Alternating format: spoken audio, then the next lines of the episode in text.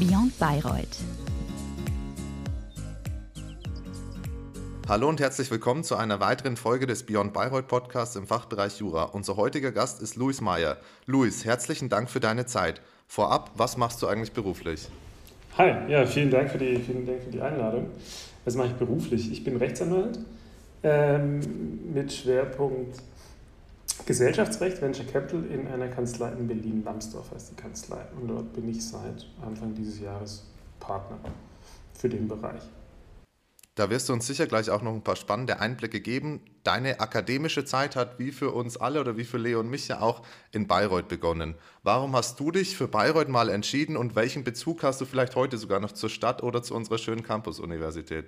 Also der, ich glaube, der, äh, der Beweggrund war wie bei ganz vielen die WWZ. Ich habe damals überlegt, was will ich eigentlich machen? Ich habe irgendwie eigentlich gedacht, ich werde Journalist. Ich habe gedacht, Journalismus studieren, das braucht man irgendwie nicht, man muss was anderes studieren, um dann irgendwie so einen Quereinstieg hinzukriegen. Da habe ich gedacht, aber eigentlich wollte ich irgendwie ins Wirtschaftsressort und habe gedacht, ja, was kann man da brauchen? Irgendwie Wirtschaftswissenschaften und Jura und Politik und so. Ich habe gedacht, ob es einen Studiengang gibt, der das irgendwie kombiniert. Den gibt es aber irgendwie nicht, oder den gab es damals nicht. Ich glaube, die Uni Oldenburg hatte so etwas Ähnliches. Und ähm, bei Reut gab es die WWZ und dann gab es aber noch den, ähm, ich glaube, ein Teil war damals Wirtschaftspolitik. da habe ich gedacht, okay, das kommt dem am nächsten, was ich eigentlich machen möchte. Und dann habe ich meine Bewerbung hingeschickt und hat ein Kumpel sich auch noch in Bayreuth beworben, ein sehr enger Freund, und haben wir gedacht, okay, dann machen wir das jetzt. Wir haben beide sehr früh die Zusage gekriegt aus Bayreuth und dann haben wir gedacht, machen wir, fahren wir hin, schreiben uns ein und so bin ich damals in Bayreuth gelandet. Und ach so, der zweite Teil der Frage, genau, mein Bezug zur, äh, äh zur Stadt heute. Nach zehn Jahren ist er ziemlich eingeschlafen, muss ich, muss ich zu meiner Schande gestehen. Ich bin manchmal noch sozusagen, wenn ich auf der Durchreise da bin, mache ich noch einen Halt in Bayreuth und habe nochmal, nachdem die Uni dann umgebaut wurde, das neue Gebäude gebaut wurde, habe ich nochmal vorbeigeschaut, einfach Interesse halber. Aber ich war nicht mehr so richtig da irgendwie. Ich habe aber auch kaum persönliche Kontakte noch nach Bayreuth. Ja, hört sich auf jeden Fall mega interessant an, Luis. Äh, auch nochmal von meiner Seite herzlich willkommen und äh, cool, dass du da bist. Du hast ja schon angesprochen, du wolltest eigentlich ursprünglich Journalist werden und äh, in, ins Wirtschaftsressort. Also das heißt, ähm, dein Ziel war es jetzt nicht so, hey, ich bin jetzt 17, 18 Jahre alt, habe gerade mein Abi gemacht, 19 wahrscheinlich bei dir noch damals. Ja, genau, in der Tat. Und äh, Zivildienst muss man auch. Genau, machen. genau. Und bei dir war es jetzt nicht so, dass du sagst, ich äh, möchte jetzt äh, unbedingt Richter werden, ich möchte jetzt unbedingt zum Beispiel zum äh, Verfassungsgericht gehen und äh, hock mich da den ganzen Tag lang äh, in den Keller, ins stille Zimmerlein und lerne irgendwelche Sachen auswendig.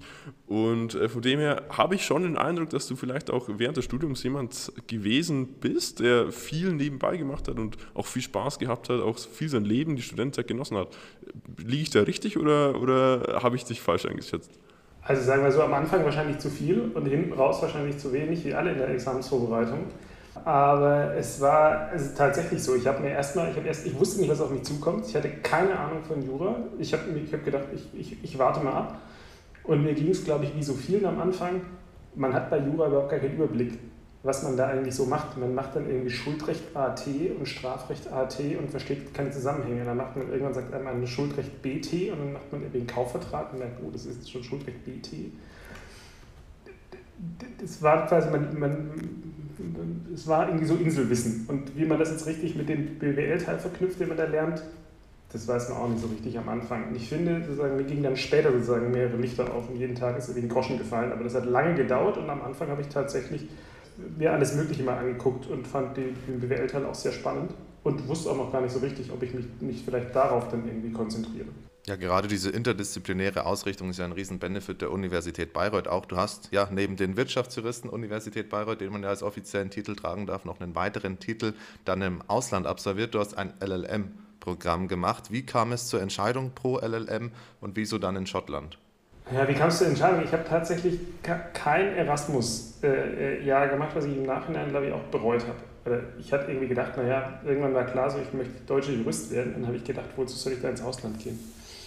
Und ähm, dann habe ich die Examensvorbereitung gemacht und habe dann irgendwie gedacht, so, okay, das, das ist jetzt anderthalb Jahre durchgezogen und saß damals im Streberschlauch. Ich weiß nicht, ob es den noch gibt noch. in der Bibliothek. Gibt's aber noch. jedenfalls der, der Teil, wo man sitzen muss und irgendwie, sobald einer hustet, wird man irgendwie schräg angeguckt. Da habe ich irgendwie anderthalb Jahre verbracht für die Examensvorbereitung und habe gedacht, so, das kann es jetzt irgendwie nicht gewesen sein. Und wenn ich jetzt ins Referendariat gehe, dann kommt wahrscheinlich auch ein spannender Teil, aber darauf habe ich jetzt irgendwie nahtlos anzuknüpfen, habe ich jetzt keine Lust. Ich brauche was anderes. Ich will ein LLM machen und äh, es war klar, es geht irgendwie ins Ausland, ins, ins, englischsprachige Ausland, weil meine Spanischkenntnisse waren damals einfach nicht ausreichend und andere Sprachkenntnisse hatte ich jetzt auch nicht vorzuweisen, wo ich gedacht habe, das geht. Die USA waren damals unfassbar teuer. Ich habe mich, glaube ich, am MIT und der Texas State habe ich geguckt, was es da so gibt. Und das waren, glaube ich, irgendwie unfassbare 35.000 US-Dollar fürs Programm.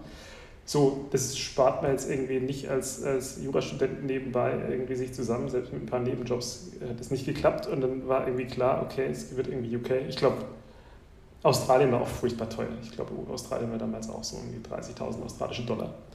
Jedenfalls, ähm, und dann habe ich geguckt, in welchen Unis kann ich eigentlich das studieren, was ich inhaltlich machen möchte. Ich wollte gern eigentlich damals so ein bisschen Banking Finance machen. Und das gab es damals in Edinburgh und in Oxford, so wie ich mir das vorgestellt hatte.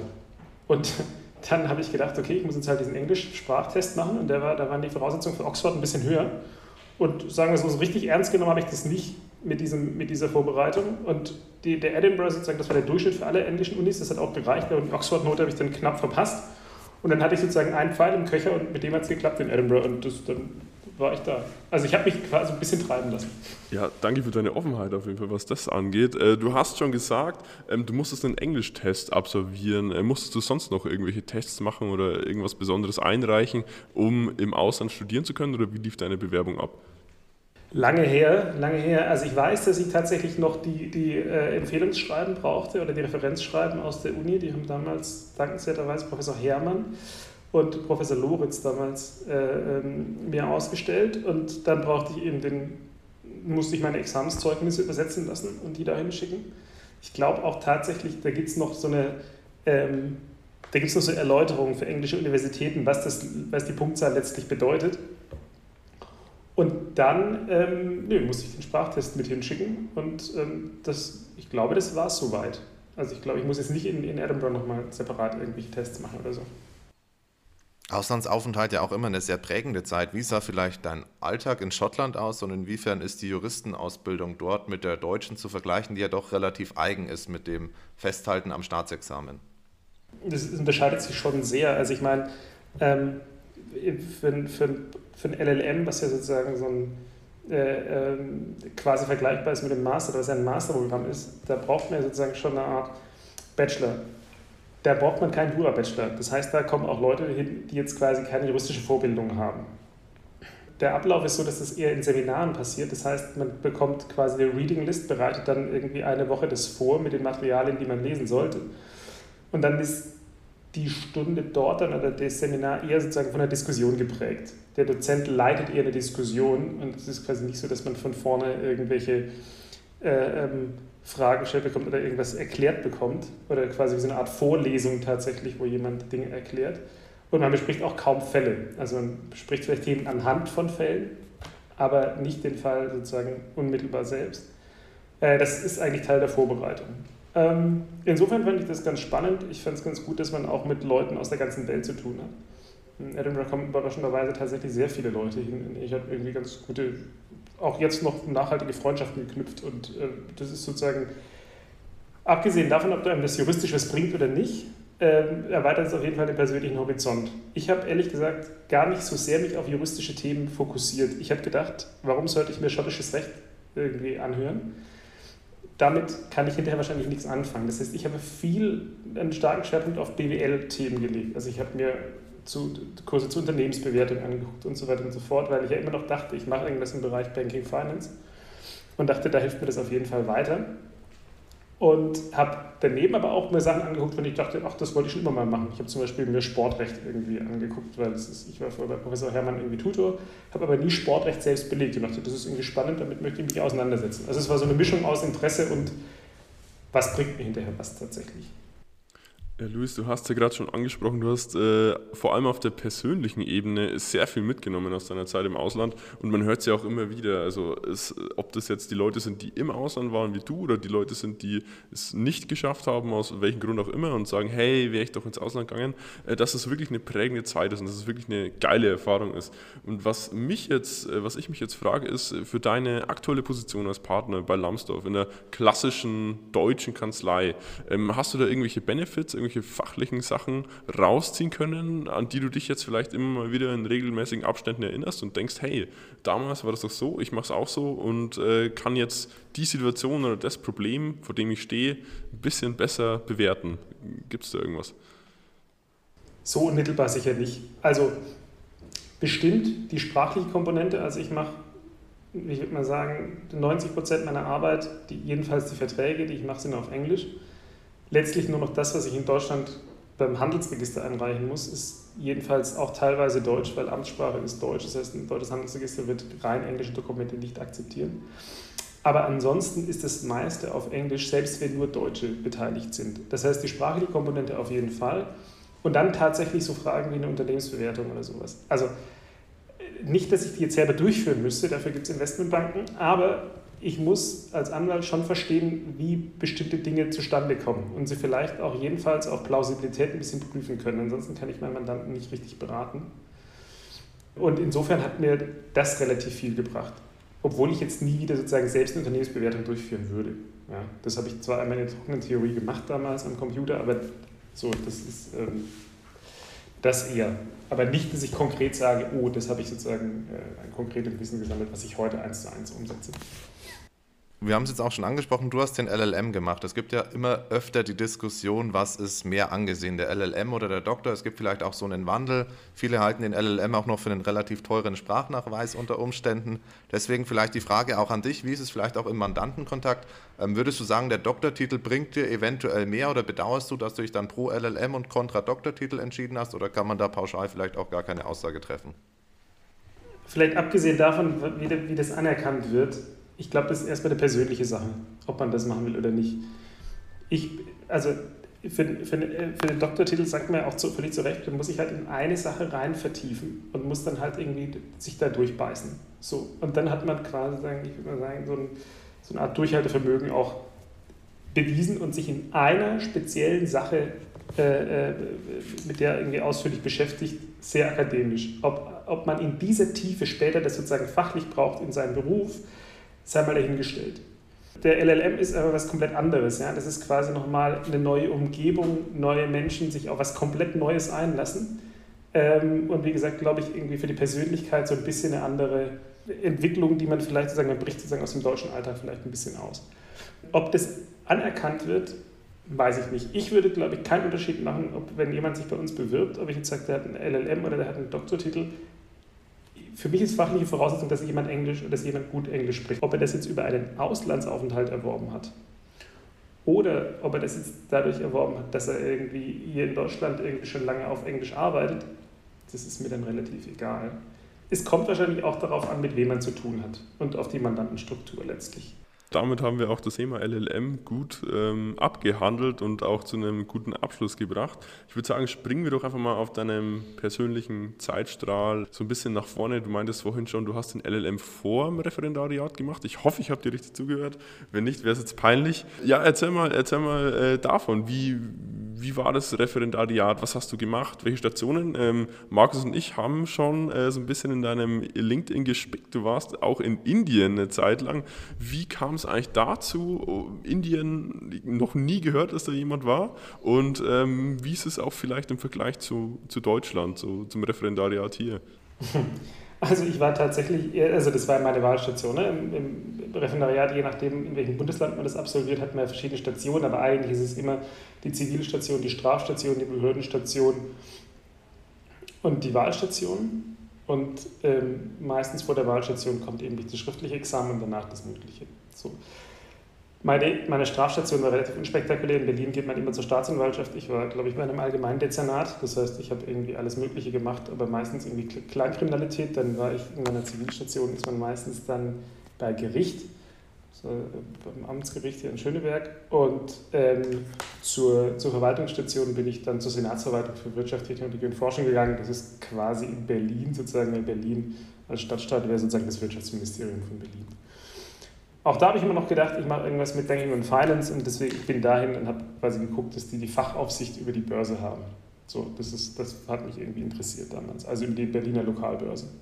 Indien habe ich gedacht, ja, ich will auf jeden Fall in der Wahlstation ins Ausland. Ich, ich würde gerne mal irgendwas anderes machen. Ich möchte mich nicht jetzt irgendwie äh, konkret auf irgendwas vorbereiten, auf irgendwie karrieremäßig. Ich habe nebenbei als Vimi schon immer irgendwie ein bisschen Geld verdient. Das heißt sozusagen irgendwelchen Großkanzleien als Vimi rumgetrieben. Das heißt, das kannte ich jetzt irgendwie. In der Anwaltsstation, die habe ich vergessen tatsächlich, die Anwaltsstation, ähm, die kommt noch sozusagen vorm, ähm, vorm, vorm schriftlichen Examen. Da war ich tatsächlich in der Boutique, das heißt, ich habe mir auch eine kleinere Kanzlei angeguckt. Und ähm, dann habe ich gedacht, ja, was mache ich jetzt? Jetzt ist sozusagen die Gelegenheit fürs letzte Abenteuer, bevor man irgendwie ins, bevor man sich ins Berufsleben stürzt. Und habe ich gedacht, okay, wie kommt man ins Ausland am leichtesten? Du kannst das mit den Botschaften probieren, da musst du immer sehr früh sein und das irgendwie dich rechtzeitig kümmern mm, und das ist immer sehr beliebt. Oder du probierst es über die Außenhandelskammern. Und dann habe ich mich tatsächlich in, da habe ich gedacht, okay, da suche ich mir jetzt irgendwas aus, was möglichst weit weg ist und möglichst irgendwie verrückt. Und dann habe ich mich, glaube ich, in Jakarta beworben und in Indien. Und ähm, da war es dann, ich glaube, die haben vier Standorte, glaube ich, und das ist dann letztlich der Standort Delhi geworden ist, wo sie mich hingeschickt haben, war Zufall. Es gab auch andere Referendariate in, in Mumbai und in Kalkutta und in Chennai gab es, glaube ich, damals keinen. Genau, aber so, also so kam das irgendwie zustande. Ich habe jetzt quasi, das war juristisch gesehen, hatte, das, hatte ich da, glaube ich, keinen, keinen großen Mehrwert. Ich habe tatsächlich einfach, äh, ich war sozusagen die, in der Außenhandelskammer habe ich eben den, den, rechtlichen Teil gemacht. Das heißt, Leute, die aus Indien in Deutschland investieren wollten, haben sozusagen bestimmte Fragen gestellt. Da hatte ich natürlich keine fachliche Expertise und ich habe das dann irgendwie versucht mit ein bisschen juristischen mit ein paar juristischen Kenntnissen, die ich hatte, muss man das halt dann irgendwie lösen. Es ist aber meistens so, dass man auf den Einrichtungen von deutschen, von deutschen Behörden schon die Informationen findet und die dann eben ins Englische übersetzt und dann halt irgendwie aufbereitet, damit jemand was damit anfangen kann. Ja, mega interessant auf jeden Fall. Also wie gesagt, äh, wir haben auch äh, die, so eine Story noch nie bei uns im Podcast gehabt. Äh, von dem her auf jeden Fall vielen Dank dafür. Und ja, Neu-Delhi oder Delhi ist jetzt auch nicht so das alltägliche Reiseziel, was das Referendariat angeht, würde ich mal sagen. Vor allem, weil ja auch wahrscheinlich die Arbeits, der Arbeitsalltag in Indien ein bisschen anders ist als in Deutschland. Also gut, wenn man dann äh, Berlin gewohnt ist, ist das vielleicht nicht so ein kranker Unterschied, aber... Oh doch. Oh doch. Also es war schon, es war schon heftig. Es war schon ziemlich Kulturschock, aber ähm, total spannend. Also ich glaube, auch da wieder sozusagen persönlich nimmt man einiges mit und, und äh, ähm, ja, ich glaube als Jurist, also äh, gut, das hat jetzt nicht, nicht so richtig viel mit der juristischen Ausbildung zu tun, sondern eher sozusagen, was will man persönlich eigentlich machen, solange man es noch machen kann. Und in der Jura-Ausbildung, glaube ich, gibt es manchmal so Fenster, die man nutzen kann für sowas. Muss man ja nicht, aber in meinem Fall habe ich gedacht, so, das ist, ich, ich möchte es halt irgendwie machen für mich selbst. Ist eine, ist eine geile Einstellung, also muss ich jetzt ehrlich sagen, äh, sehe ich auch so. Ich würde sagen, ähm, springen wir einfach geografisch wieder von Indien nach Berlin. So.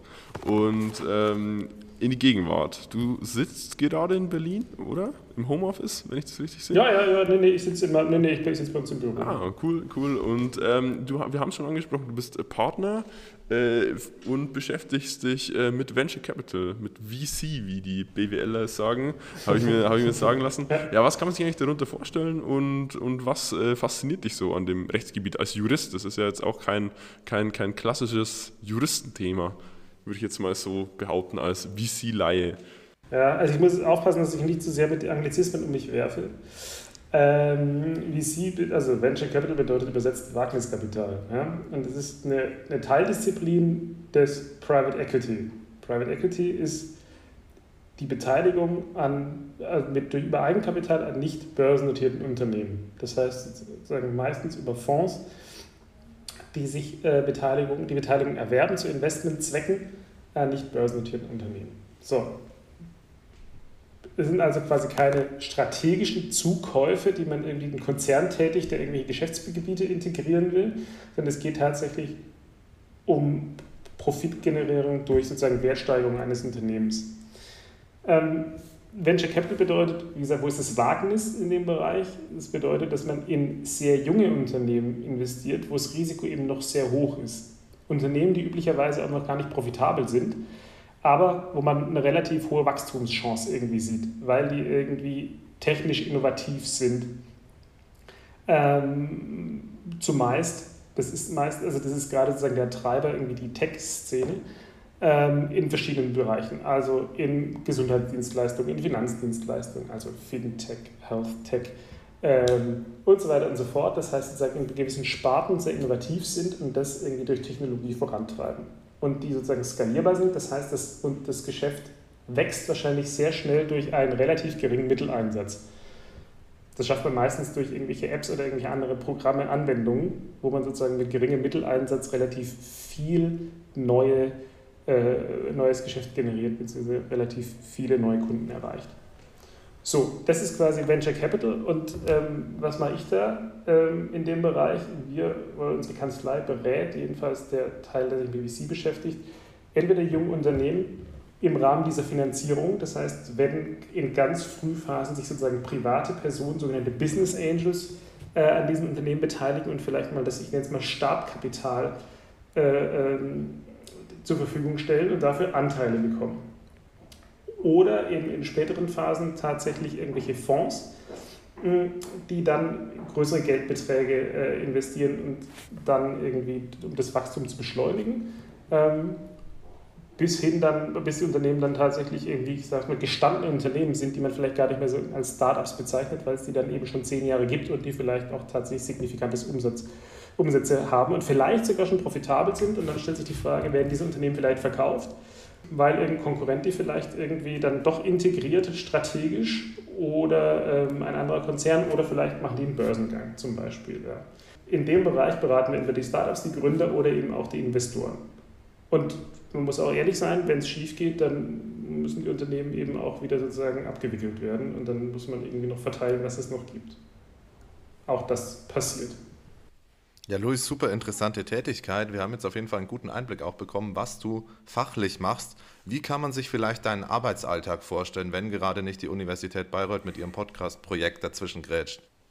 mein Arbeitsalltag, ich bin tatsächlich häufig noch im Büro, einfach weil ich, äh, weil ich das irgendwie schätze, mit meinen Kollegen irgendwie im fachlichen Austausch zu sein. Deswegen, ähm, ich habe sozusagen relativ viel, üblicherweise gesellschaftsrechtliche Themen auf dem Tisch.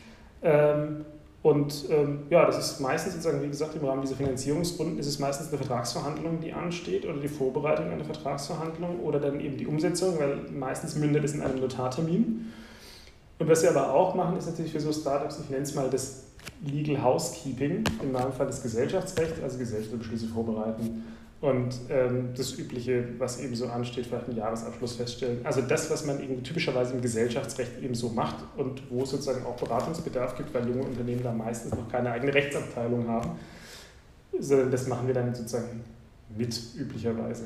Also das sind sozusagen die Dinge, die ich, mit denen ich mich fachlich beschäftige und ich habe einen sehr engen Austausch mit meinen Kollegen hier aus dem, ähm, aus dem IP-IT-Bereich, also sozusagen der grüne Bereich, geistiges Eigentum, weil natürlich sehr viele von diesen jungen Unternehmen, hatte ich schon gesagt, im Tech-Bereich unter, unterwegs sind, wo natürlich sehr viel, äh, wo die IP zum Beispiel dann im Code der Kernwert des Unternehmens ist. Und da muss ich mich sehr oft sehr eng mit meinen Kollegen abstimmen, ähm, die sich eher damit beschäftigen. Das vielleicht nur als, als, kleine, äh, als kleine Anmerkung. Ich habe tatsächlich vorher nicht von dem Bereich IP überhaupt nichts, äh, hatte überhaupt keine Ahnung, hatte damit überhaupt nichts zu tun. Und das ist ein Bereich, den ich sozusagen juristisch jetzt irgendwie, mit dem ich mich ein bisschen mehr beschäftigen muss. Das heißt nicht, dass ich mich da jetzt irgendwie super gut auskenne, aber so ein Grundverständnis in dem Bereich entwickelt man dann da auch was ich auch sehr spannend finde eigentlich. Das war nie Teil meiner, meiner Ausbildung. Luis, du hast schon angesprochen, du wolltest ja ursprünglich ins Banking, in, in den Finance-Sektor, arbeitest jetzt viel mit äh, jungen Unternehmen und vor allem Startups zusammen äh, aus der Tech-Szene, aus ähm, der Healthcare-Szene zum Beispiel. Was fasziniert dich eigentlich daran? Was ist jetzt das Besondere, auch, auch juristisch betrachtet, an der Arbeit mit, mit, mit so jungen Unternehmen? Und ähm, was würdest du sagen, was ist so ein bisschen dein Antrieb? Also fachlich spannend ist auf jeden Fall die Innovation, die dahinter steckt. Also ich bin wahrscheinlich, wahrscheinlich nicht der Early Adopter, sondern wahrscheinlich der Late Adopter, was die Technologie angeht. Aber trotzdem finde ich es spannend, sozusagen immer neue, neue Entwicklungen mitzubekommen, bevor sie überhaupt vielleicht am Markt sind tatsächlich, die sich vielleicht auch nie am Markt durchsetzen oder so nie am Markt durchsetzen. Aber man äh, steht sehr früh im Austausch mit sehr innovativen Menschen, die viele Ideen haben, was juristisch auch häufig eine Herausforderung ist, weil es da meistens juristisch vielleicht noch gar nicht so eine Lösung gibt und man möglicherweise eine neue Lösung erarbeiten muss. Und äh, das ist tatsächlich äußerst spannend. Das Geschäft an sich ist, das muss man auch sagen, muss meistens schnell gehen. Und das finde ich auch tatsächlich spannend, vielleicht im Unterschied zu, einer, zu anderen Rechtsbereichen, wo sich irgendwelche Projekte oder Verfahren, zum Beispiel Gerichtsverfahren, können sich, glaube ich, sehr lange hinziehen.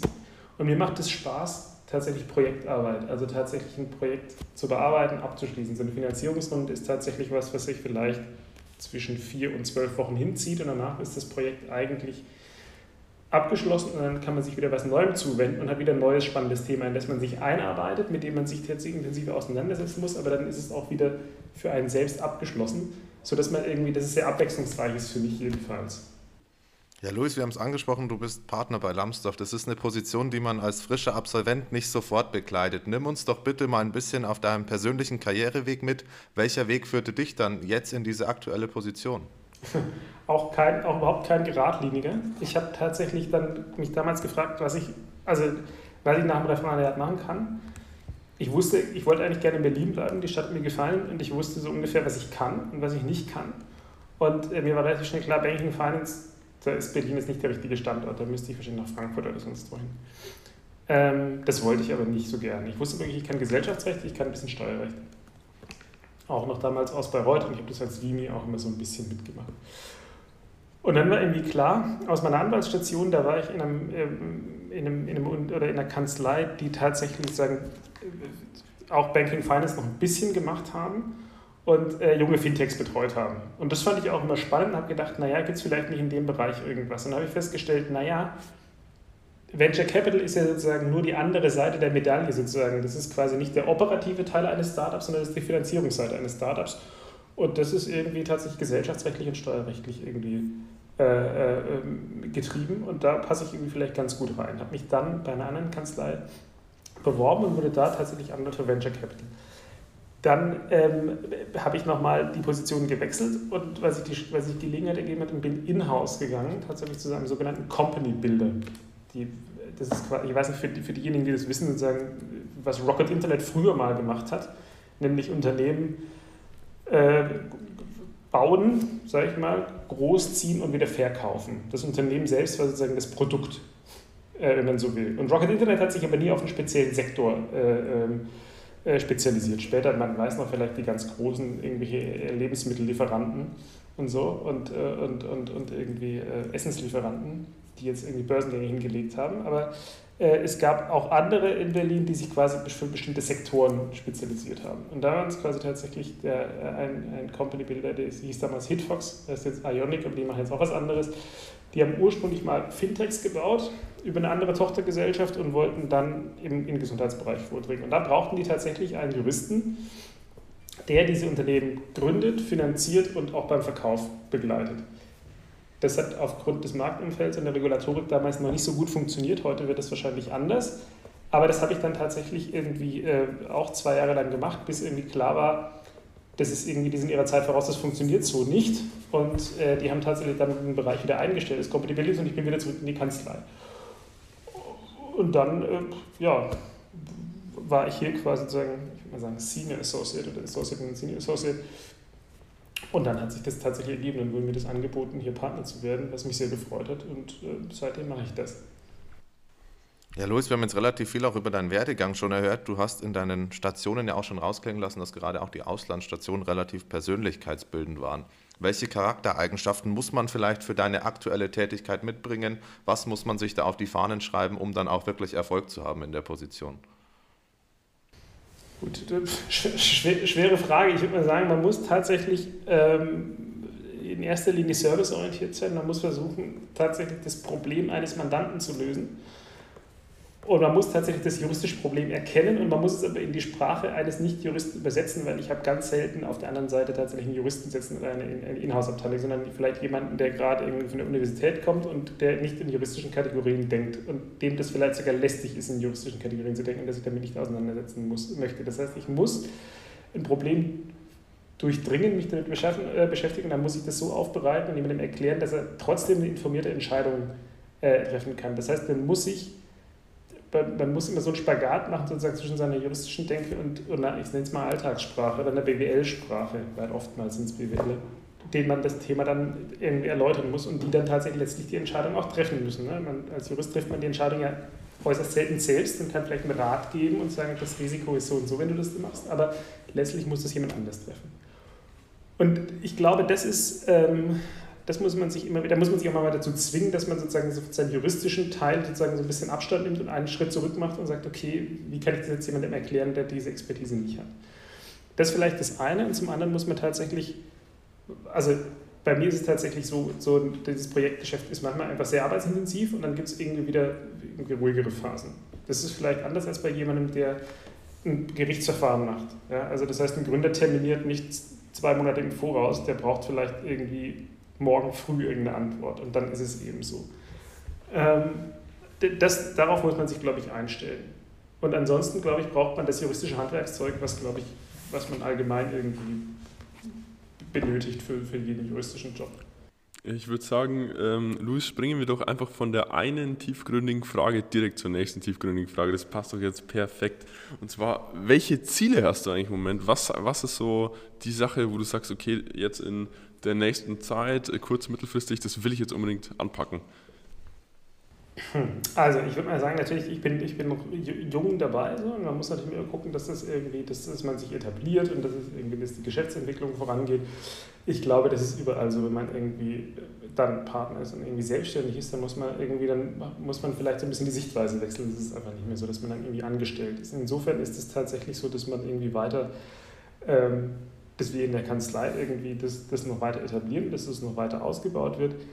Fachlich gesehen würde ich sagen, glaube ich, die Digitalisierung ist auf jeden Fall ein Riesenthema, dem wir uns auch irgendwie vermehrt stellen müssen. Das heißt, Einsatz von Legal Tech, nicht nur Legal Tech-Unternehmen beraten, was ich auch tatsächlich tue, also die Mandanten können auch Legal Tech-Unternehmen, aber tatsächlich auch Legal Tech selbst einsetzen ähm, weil das, glaube ich, mittlerweile jedenfalls von jungen Unternehmen auch gefordert wird. Also ich glaube, man kann sich nicht mehr dahinter verstecken und sagen, ja, wir machen jetzt hier alles per Hand. So, das ähm, sehen, glaube ich, jedenfalls jüngere Mandanten, die selbst sehr stark zu technischen Lösungen greifen, nicht mehr ein, dass das der Anwalt nicht macht. So, und da muss man sich, glaube ich, damit setzen wir uns auch gerade stark auseinander und versuchen das auch in der Kanzlei irgendwie zu etablieren oder etablieren das jetzt auch gerade, aber das ist tatsächlich sozusagen das, das unmittelbare Projekt, das mich bestimmt auch jetzt nur ein paar Wochen irgendwie begleitet. Ja, Luis, wir sind jetzt auch schon am Ende unseres Podcasts angekommen. Vielleicht zum Abschluss gibt es eine Sache, die du den Zuhörenden noch mit auf den Weg geben möchtest. Vielleicht ein Ratschlag von dir als gestandener Jurist, dann jetzt trotzdem ja schon der im Berufsweg oder im Berufsleben angekommen ist. Gibt es eine Sache, die du noch ja den Studierenden vielleicht in Bayreuth oder generell den angehenden Juristen mitgeben möchtest? Aber ich glaube, nichts, nichts, was über das hinausgeht, was die anderen vielleicht vorher auch schon gesagt haben. Ich habe ein paar Podcasts angehört. Ich glaube, Jura bedeutet, dass man manchmal tatsächlich einfach ein hartes Durchhaltevermögen braucht und auch eine gewisse Frustrationstoleranz. Und ich glaube, das muss man einfach aushalten können.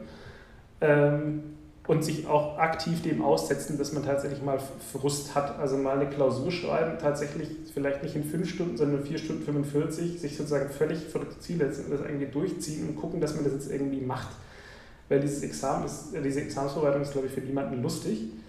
Und da muss man tatsächlich durch und muss sich, glaube ich, tatsächlich auch so ein bisschen treten manchmal. Das kann man aber, ich konnte das nur, weil ich selbst irgendwie auch Ausgleich geschaffen habe und weil ich mir dann Freiräume geschaufelt habe und gesagt habe, okay, und jetzt mache ich kein Jura. Und das haben auch alle meine Kollegen, die das damals irgendwie auch, auch sehr erfolgreich gemacht haben, haben zum Beispiel gesagt, so, okay, das, äh, ich, mache jetzt irgendwie, ich höre auf und ich gönne mir eine Pause, ich erhole mich wieder, damit ich irgendwie wieder was anderes machen, also ich mich dann wieder äh, da dran setzen kann. Also ich kenne äh, einen, ein guter Freund hat mir gesagt, so samstags kommt die Sportschau und da bin ich auf gar keinen Fall irgendwie in der Bibliothek. Ich bin weg. Ja, das ist, ich komme was wolle. Und ich habe zum Beispiel gesagt, ich bin einfach, ich komme nicht vor halb elf in eine Universität. So, ich kann abends lernen, ich schaffe mir meinen Freiraum morgens. Ähm, aber man braucht es irgendwie, oder ich brauche das. Man, man muss irgendwie damit klarkommen, dass man halt irgendwie diesen Druck hat und den muss man aber auch irgendwann, man braucht halt ein Ventil. Sport, Freizeitbeschäftigung, irgendwas, Freunde treffen. Ganz herzlichen Dank, dass du dir die Zeit genommen hast und äh, deine Erfahrungen mit uns geteilt hast. Und äh, wir wünschen dir auf jeden Fall noch alles Gute und toi toi toi und ähm, einen schönen Tag wünschen wir dir noch. Ja, vielen Dank, hat Spaß gemacht. Euch auch alles Gute bei, bei euren nächsten Themen, die so anstehen.